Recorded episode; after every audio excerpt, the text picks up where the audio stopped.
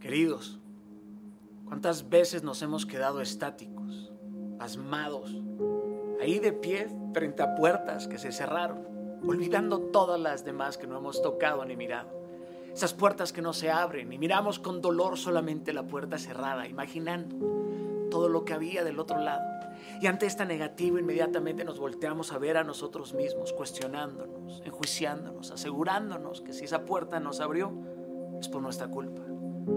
Es que cuánto dolor hay en nuestro esfuerzo por no sentirnos menos. Somos tan creativos cuando se trata de sabotear nuestra felicidad. Nos culpamos de todo. Pero hay que entender que no todas las puertas eran para nosotros.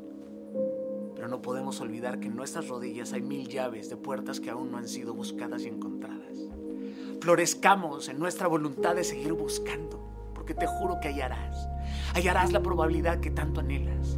Nadie debería de cansarse de buscar. Creer que ya has buscado lo suficiente es creer que ya no hay nada nuevo que aprender y esto curiosamente se parece a estar listo para morir. Así que sigue buscando. Sigue buscando sin que nadie lo note, sin hacer ruido, porque en este andar encontraremos puertas que nos esperan abiertas, incluso antes de que lleguemos a ellas.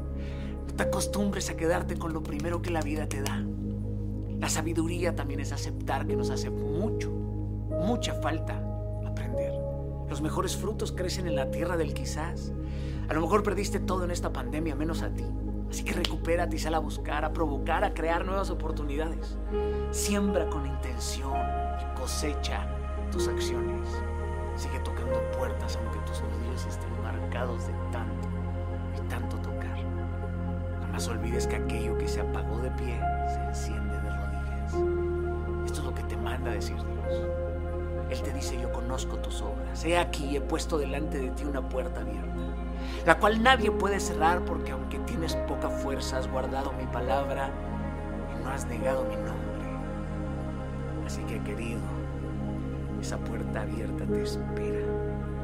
Sigue tocando, sigue buscando, sigue y sigue buscando y provocando porque llegarás a la puerta en la que encontrarás las joyas, los sueños, los deseos, las bendiciones.